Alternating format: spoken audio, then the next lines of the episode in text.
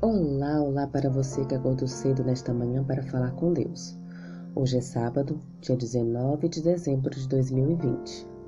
O título da nossa lição de hoje é Céu, Educação e Aprendizado Eterno. Verso para memorizar.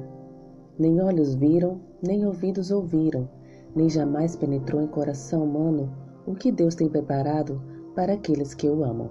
1 Coríntios, capítulo 2, versículo 9. Um poema, com medo da morte, perguntou como uma pessoa poderia viver sem saber certamente que alvorecer, que morte, que destino aguardavam a consciência após a sepultura.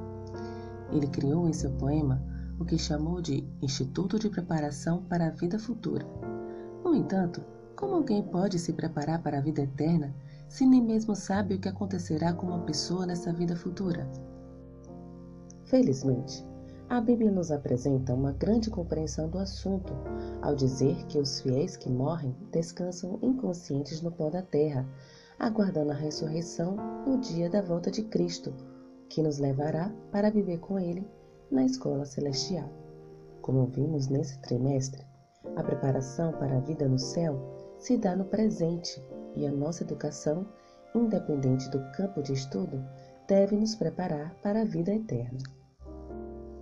Afinal, qualquer escola pode passar informações boas e conhecimentos úteis, mas de que adianta ganhar o conhecimento e perder a vida eterna?